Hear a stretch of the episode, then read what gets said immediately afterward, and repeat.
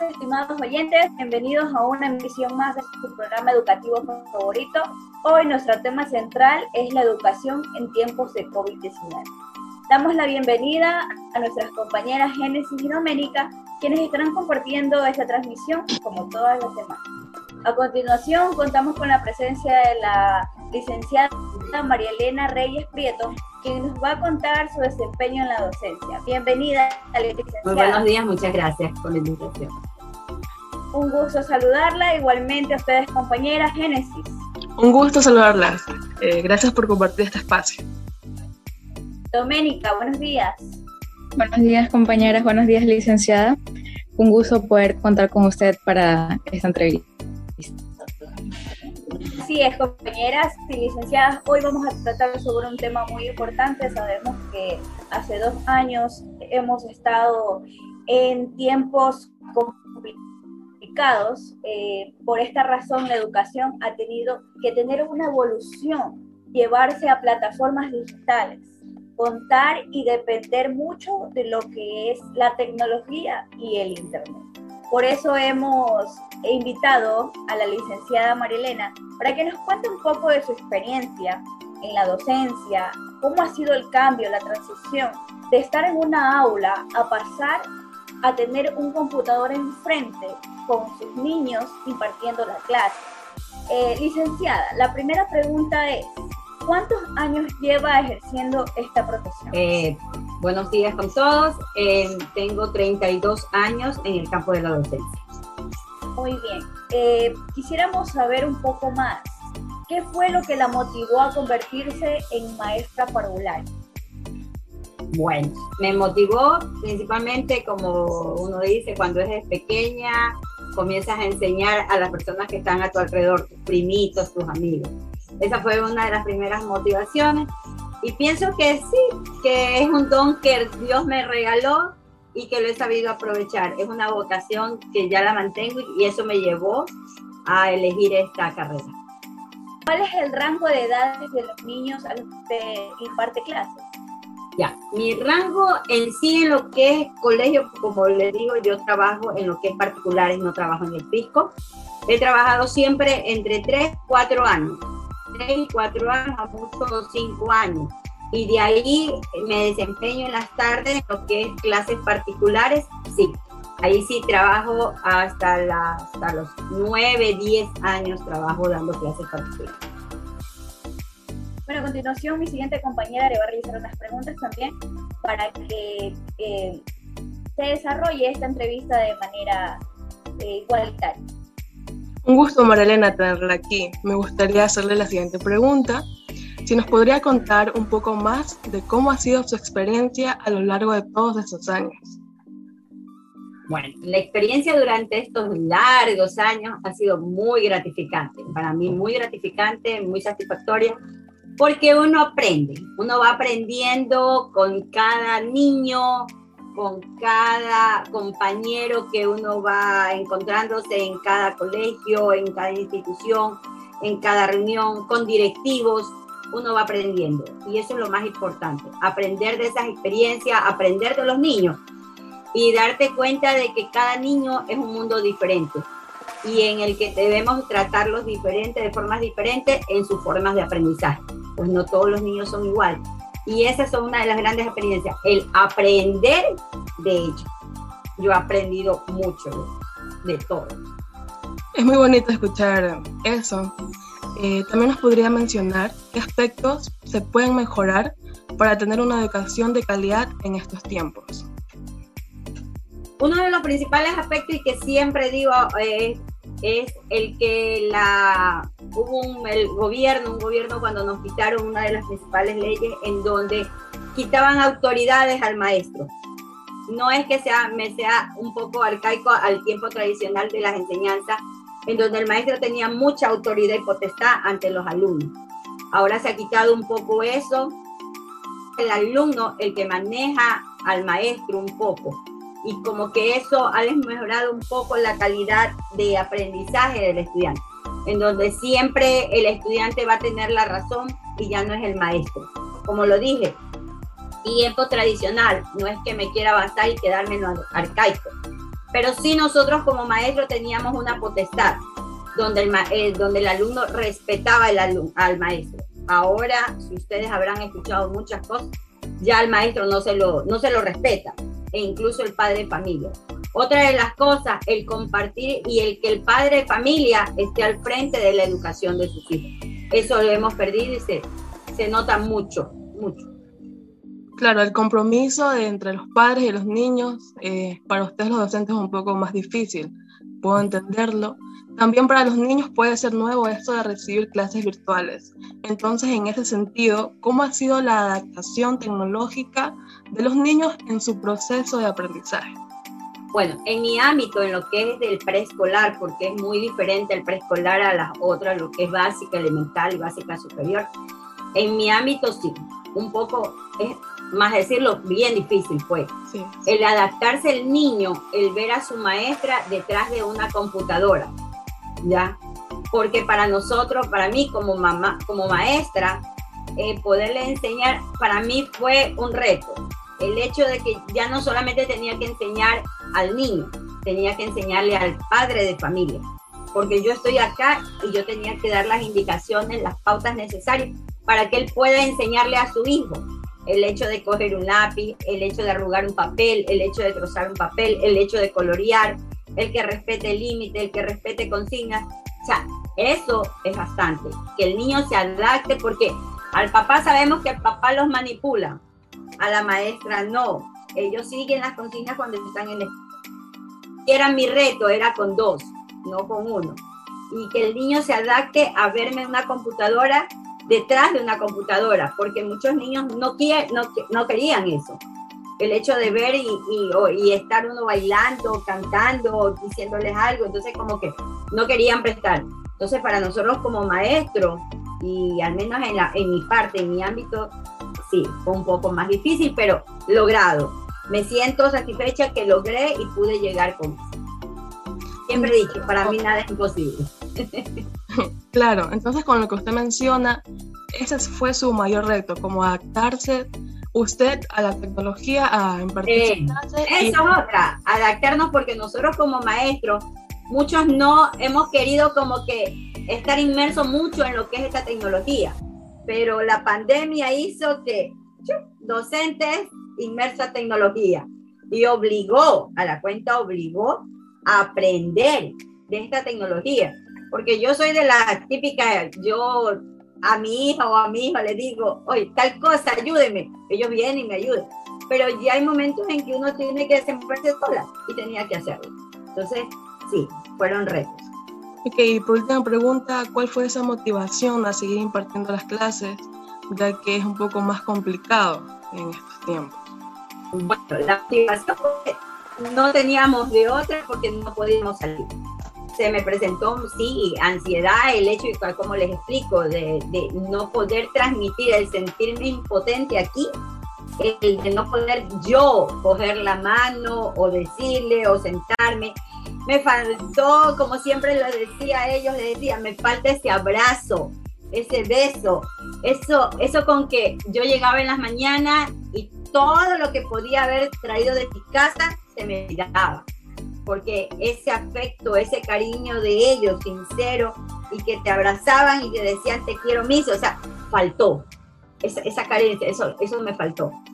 Ahora que volvimos de nuevo, porque sí tuve la oportunidad de volver a presencial en el mes de octubre, para mí fue lo más grande que pudo existir en ese momento y lo aproveché, lo aproveché a lo máximo, el poderle transmitir mi, mi aprendizaje, mis conocimientos a mis chicos poder yo ser esa ahora sí su maestra. El sentir, ya les digo, ese aspecto de ellos, el de que nos decían, no, no pueden, nuestros directores, no pueden apegarse a los niños. El niño no puede apegarse a ustedes, tiene que estar. Y estamos hablando de niños de 3 y 4 años. Qué difícil es. El primer día, no les miento, pero el primer día que yo recibí a mis chicos fueron con abrazos. Y no mío, el de ellos, el de recibir y el de, el de ver a su maestra que la tenían y que ahora sí la podían abrazar. Entonces, era tan difícil para la edad de ellos y para mí tan difícil el no poderlos abrazar.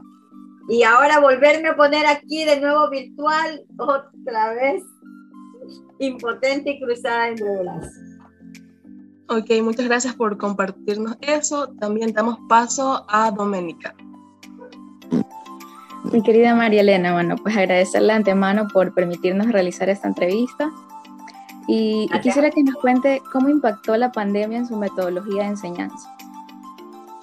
Ya, como les digo, la, eh, impactó de esa forma. Impactó el hecho de que yo detrás de la computadora tenía que enseñarles eh, hacer las diferentes, las diferentes lo, que yo enseño, lo que las destrezas que tengo que, enseñar a los chicos, el cantar, el, el, desarrollar la expresión corporal aquí, sin yo poderlo ver bien, y yo poder corregirlo yo misma. Lo podía corregir, pero no es lo mismo, como les digo, y tenía que el padre familia decirme, mi, ¿cómo lo hago? Mi, ¿cómo es? Entonces tenía que enseñarles a ellos. Entonces, eso de esa forma sí impactó al menos en mi ámbito, en la parte de los niños pequeños, ha impactado bastante en esta parte de la educación, porque no es lo mismo que uno lo enseñe y que el niño lo acepte, a que el padre lo enseñe y que el niño lo acepte, porque si ustedes todos hemos pasado por esa parte donde decimos, mi maestra dijo tal cosa, mi maestra eso es. Entonces como que ahí es difícil para el padre, no, el que aceptar eso y que el padre se haya adaptado también. Pienso que el padre de familia tuvo mucho que ver en esta parte de la pandemia y la metodología de nosotros. El hecho que se comprometiera a trabajar junto a nosotros. Porque en esto del ámbito preescolar, en el área de preescolar, teníamos que estar con un acompañante. No podían dejar a un niño solo. Licenciada, ¿cómo ha sido para usted el cambio de ambiente para impartir sus clases? como ustedes lo ven, este es el cuarto de mi hijo. Esa es una de las principales cosas. Es el, tener un ambiente, buscar un ambiente donde tenía que, bueno, ahorita pocos tengo, no tengo ya mucho porque está la cambrera con dibujo, con, con lo de FOMI, pero sí, ¿por qué? Porque nosotros teníamos un ambiente ya, ya establecido, donde yo iniciaba mi año lectivo con todo arreglado Aquí tenía que cambiarlo mes a mes, dependiendo de las unidades, dependiendo de las cosas. Una aula es muy diferente porque ya nosotros entramos y tenemos todo nuestro salón arreglado. Entonces, el del hecho de cambiar, el de tomar un, un, un, dormitorio o el de tomar una sala, el de cambiar tu casa, el de que te escuchen tus hijos y, y le digan mi mamá qué es lo que hace, porque ahora vieron lo que su mamá trabaja lo que su mamá se pone ahí y dicen, pero baila. Aquí, imagínense el verme yo solita bailar. Primero yo misma me decía, parezco loca bailando sola, porque estoy detrás de una computadora. Entonces, para mí primero sí fue raro. Ya después, dale, sigo. Y ya, me adapté. Adapté aquí a mi círculo familiar, a lo mío y al escucharme la bulla, al escucharme hablar, todo. ¿Cree usted que los padres se han visto más comprometidos en estos dos años para mejorar la educación de sus hijos en casa? Sí, para la mayoría de los padres sí. Hay otros padres que dicen, ¿hasta cuándo? Porque ya no puedo más. Porque para ellos, como les digo, ha sido muy difícil. Para ellos fue un reto. Un poco, esta pandemia, como dice, unió, hizo unión familiar, hizo aprender muchas cosas, y aquí hizo aprender que el padre de familia creo que llegue un poco ese respeto, esa consideración al maestro, que se dé cuenta y que ellos miren, hayan observado y se hayan percatado de qué importancia es una maestra y de cómo tiene su forma de enseñar. Al padre de familia y en la paciencia que nosotros tenemos para poderlo transmitir nosotros no lo transmitimos ni estamos alzándole la mano a los niños, ni le estamos este, eh, echándole gritos, jalándolo, mechoneándolo, nada de esas cosas. Cambio, entonces el padre de familia puede darse cuenta de cómo nosotros podemos enseñar al niño y que el niño lo pueda, lo pueda plasmar, lo pueda aprender, lo pueda adquirir. Entonces es muy diferente y el padre de familia pueda valorar ahora sí a un maestro porque esto aquí ha hecho, sí, que valore al maestro de cómo es su trabajo en clase. Bueno, esas serían todas las preguntas, eh, querida licenciada María Elena. Un gusto, un placer poder haber escuchado su eh, experiencia que nos enriquece y que nos hace tomar en cuenta la importancia de un docente en estos tiempos tan críticos, porque muchos tuvimos que tomar clases virtuales y tuvimos que cambiar esa metodología. Tanto el estudiante como el docente eh, se sintió diferente. Ya no podíamos regresar a las aulas, no podíamos hacer eh, compañeros nuevos, tener esa ese apego. Ese contacto, esa interactuación. Exacto, no podíamos tener ese apego de maestro a alumno o de alumno a alumno. Entonces eso es lo que nos hace falta. Esperemos que muy pronto pues se dé la integración de nuevo a las aulas y que todo continúe con su normalidad. Muchas gracias. Esta transmisión queda hasta aquí. Damos paso a nuestros siguientes compañeros que tienen un nuevo invitado. Gracias compañeros por darnos el paso para realizar la siguiente entrevista. Damos la bienvenida a Jennifer y Mario, quienes estarán con nosotros en este segmento. El día de hoy contamos con la presencia del licenciado Hernán Gijón, quien nos va a contar su experiencia en la docencia en estos tiempos de pandemia. Adelante, licenciado, buenas tardes. buenas tardes, joven. Un gusto poder compartir con ustedes esta pequeña entrevista. Un honor, ¿no? Ustedes como estudiantes de comunicación, eh, haber recibido una invitación. Relacionado al tema de la docencia, exactamente tengo ocho años ya en el ámbito educativo, empecé muy joven, empecé específicamente de los 18 años de edad, creo que en la actualidad ninguna persona empieza a esa edad, pero tuve el honor, el privilegio, gracias a Dios, de empezar a tan corta edad, ¿no? Ocho años en el ámbito de la docencia, he estado dos colegios en la actualidad, doctor Giovanni Antonio Corina y la Academia Naval Altamar, que es mi actual sitio de trabajo. Una experiencia muy bonita en el ámbito educativo y en este tiempo de pandemia un poco más complejo, adaptándonos a los cambios. Gracias, licenciado. Tenemos la compañía de nuestro compañero Mario Morales. Buenas tardes, compañero. Buenas tardes, licenciado. Eh, es un placer contar con usted para esta entrevista. También tenemos la, la compañía de nuestra querida amiga Jennifer Vera. Muy buenas tardes, licenciado y compañeros. Muchas gracias por darnos esta pequeña entrevista. A usted, mi amado. Bueno, comenzando con nuestra entrevista, la llegada del COVID-19 a nuestras vidas trastocó profundamente la educación Hace, poquísimo tiempo existía una creencia generalizada acerca de la educación como un fenómeno que ocurría solamente en las aulas de clases tradicionales. Sin embargo, la actual pandemia ha obligado a todo el mundo a desarrollar sus actividades escolares con el uso de tecnologías digitales. En contexto, de un día para otro, las salas, comedores, dormitorios e incluso patios se convirtieron en entornos escolares improvisados, y así los padres de familia se transformaron en facilitadores de aprendizaje y los estudiantes tuvieron que autocapacitarse acerca de las nuevas plataformas digitales para continuar con sus estudios. Esto llevó a un esfuerzo individual y colectivo de docentes, estudiantes, padres de familia y autoridades educativas para velar la educación del país. Como primera pregunta tenemos, ¿cuántos años lleva ejerciendo su profesión? Ocho años para hacer el examen. Ocho años, estoy a punto de cumplir nueve años en abril de este año.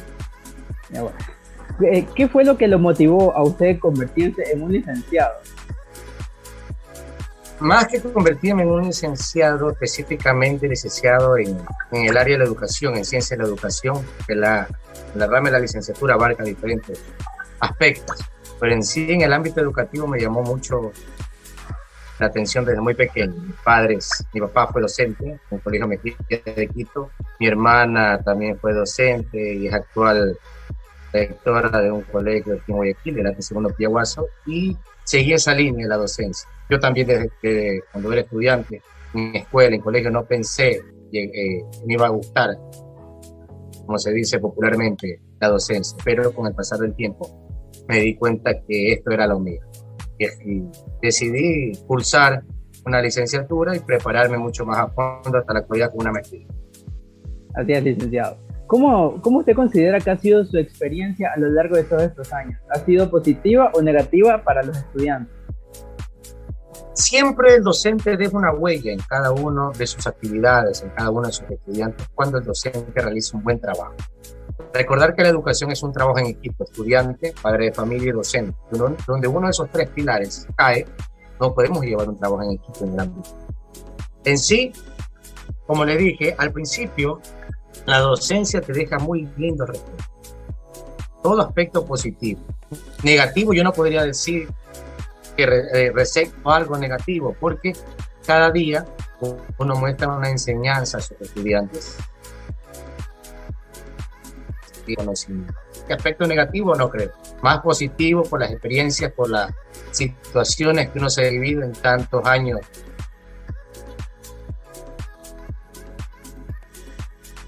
en el ámbito de la educación. Ese cariño familiar que uno recibe diariamente cuando eran las clases presenciales, uno diariamente, era algo único. Creo que es algo que uno como docente nunca pierde esa etapa desde niño, cuando uno acude a la escuela, posteriormente va a un colegio.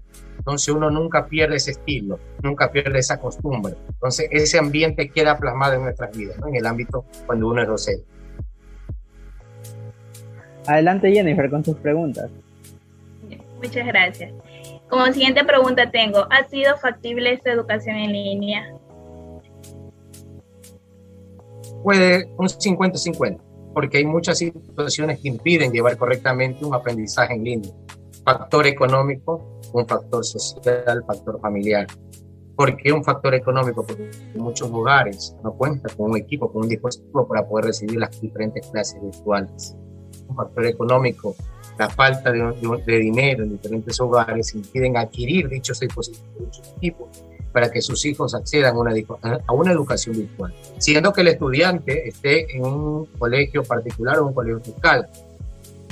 Sea cual sea la situación, particular o fiscal, llevamos el mismo contexto. Sí, es algo que se trabaja directamente ya en la parte interna del hogar para poder desarrollar de una mejor manera las clases virtuales. Como dijo el, compañero Cristian, ¿no? Adaptarnos a, este sistema educativo virtual y ver, la, ver las situaciones que el padre de familia de una u otra manera se, se convierte en facilitador del aprendizaje también desde casa para poder ser presentado en sus actividades académicas. Muchas gracias. Como siguiente pregunta tengo, ¿cómo ha sido para usted el cambio de ambiente para impartir sus clases? Un cambio total, 360 grados, le, podría decir. Porque adaptarnos de un momento a otro de lo presencial, en el, en el caso mío, todos los días, pasando casi todo mi día de trabajo era metido en institución de seis, de seis y media de la mañana a siete y media de la noche, el cual yo trabajaba, trabajaba las dobles jornadas. Entonces, adaptarnos un cambio total, trasladar nuestras clases desde casa, adecuar nuestro espacio de trabajo, que nuestro hogar sea una oficina a la vez para poder impartir las clases, es antes de pandemia uno tenía el computador y hay que ser realista para poder chatear, para poder realizar deberes, pero no para impartir clases. Entonces, debido a esta situación del COVID, debido a esta situación de la pandemia, nosotros como docentes debimos adaptarnos a esta situación virtual, ¿no? Y a la vez autocapacitarnos, porque no podíamos acercarnos a las diversas instituciones a seguir capacitándonos, porque los docentes se capacitan diario, pero sí, los docentes nunca terminan de capacitar. Entonces, en resumen, un cambio total, llevar de lo presencial, llevarlo a nuestro hogar, para poder desde casa impartir las clases. como tercera pregunta que tengo de parte mía es, ¿está de acuerdo de que se reactiven las clases presenciales por este tiempo de propagación del COVID-19? Por una parte yo estaría de acuerdo, sí. ¿Por qué? ¿Por qué motivo? Porque en la actualidad la mayoría de personas se quejan, que ser muy sincero, se quejan de que eh, el virus, que los niños se van a contagiar. Es cierto, pero si nosotros no ponemos nuestra parte, desde nuestro ambiente, desde nuestro hogar, a acudir a fiestas, a diferentes sitios, que internamente como familia lo, lo, realizan, todo el momento de ir a un sitio educativo, a un colegio que va a ser por horas. Ojo, el plan de retorno a clases presenciales estipulado por el Ministerio de Educación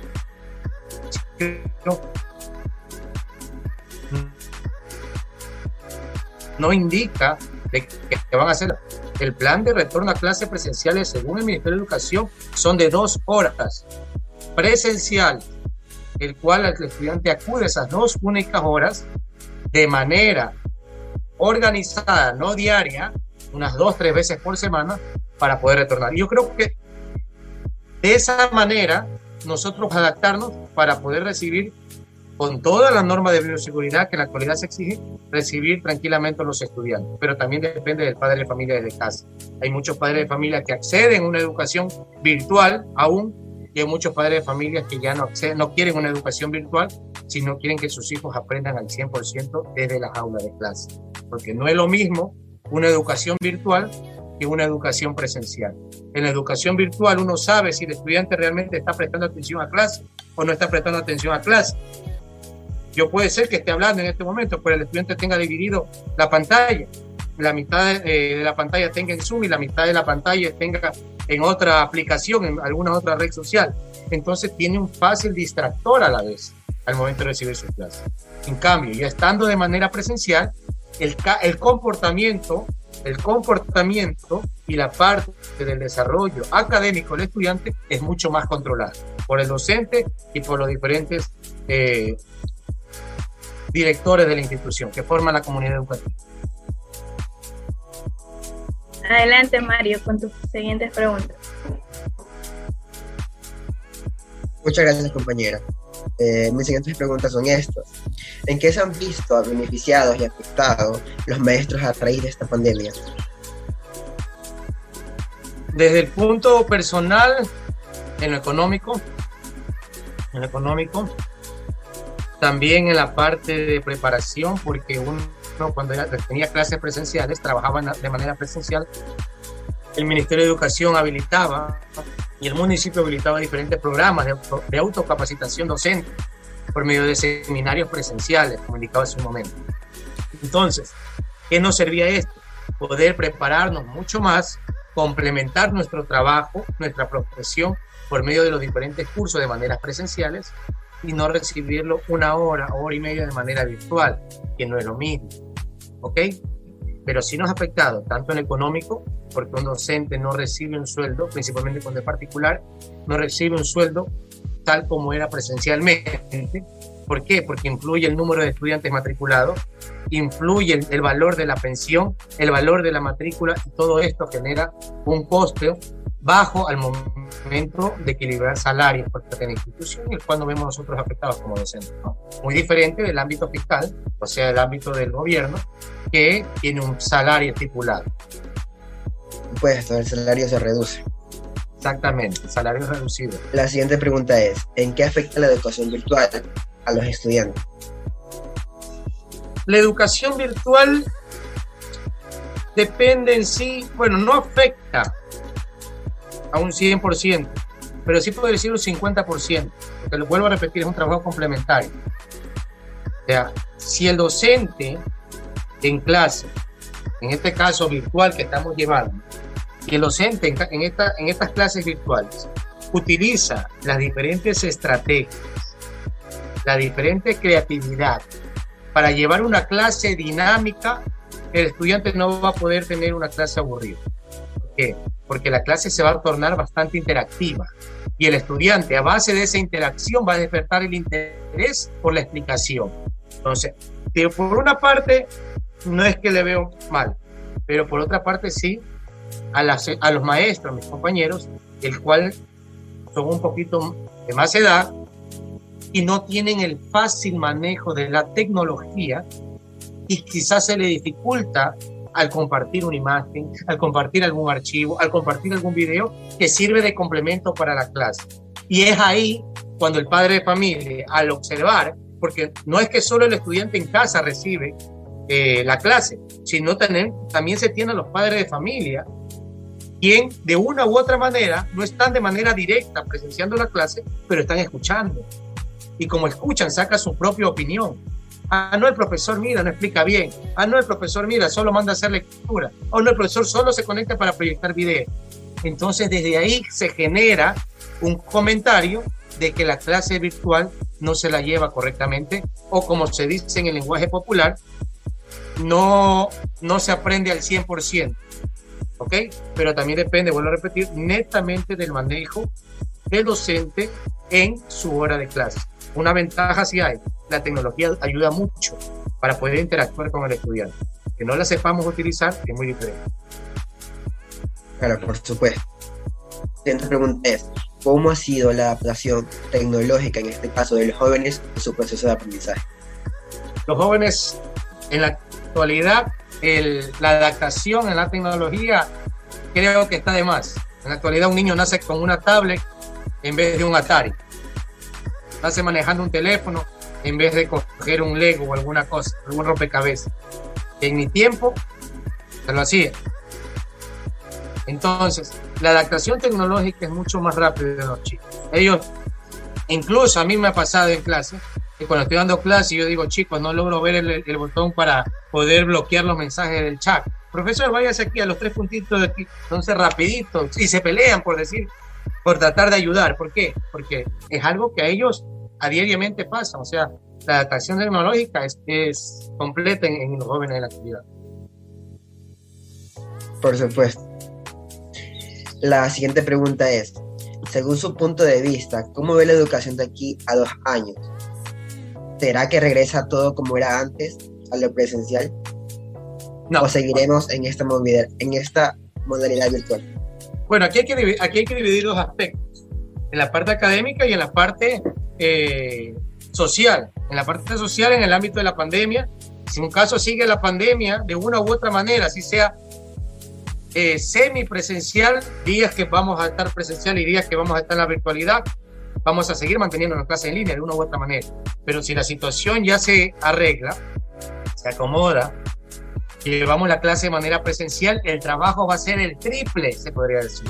¿Por qué el triple? Porque el estudiante va a llegar, va a llegar con muchos vacíos, con muchos vacíos a la, referente a las diferentes asignaturas, muchos temas. Estudiantes que, vuelvo a repetir, en casa, de una u otra manera es mucho más fácil la educación. ¿Por qué?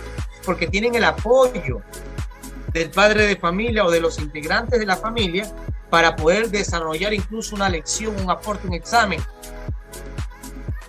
Ustedes pueden darse cuenta en las redes sociales diferentes videos que muestran, en los memes, que muestran cuando está tomando lección a veces el profesor o consultando a algún estudiante, el padre de familia está atrás con la hoja, atrás del computador.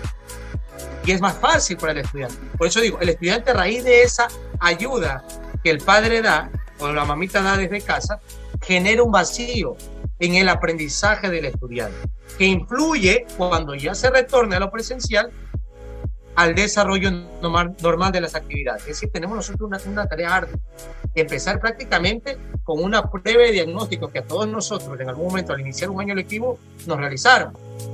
Realizar una prueba de diagnóstico y a base de esa prueba de diagnóstico estoy el 100% seguro de que encontraremos vacíos debido a las clases virtuales que se están desarrollando. Ojo, no todos. Hay estudiantes que sí estudian y sí trabajan con sinceridad y estudiantes que tienen la complex, la, la ayuda de los papás para llevar las actividades. Y muchas veces los 10 que tienen los estudiantes no son de los mismos, sino son del trabajo de los papás que realizan las tareas por ellos en casa.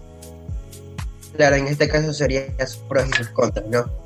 Bueno, muchas gracias por darme su tiempo en esta entrevista. Aquí soy mi compañero Cristian. Bueno, licenciado, estas serían todas las preguntas por el día de hoy. Gracias por responder a cada una de nuestras interrogantes y un gusto de haber podido estar con usted el día de hoy. El gusto es mío, muchas gracias, las órdenes. Espero volver a escucharlo en un nuevo episodio más de nuestro segmento educativo. Muchas gracias. A las órdenes, pasen bien.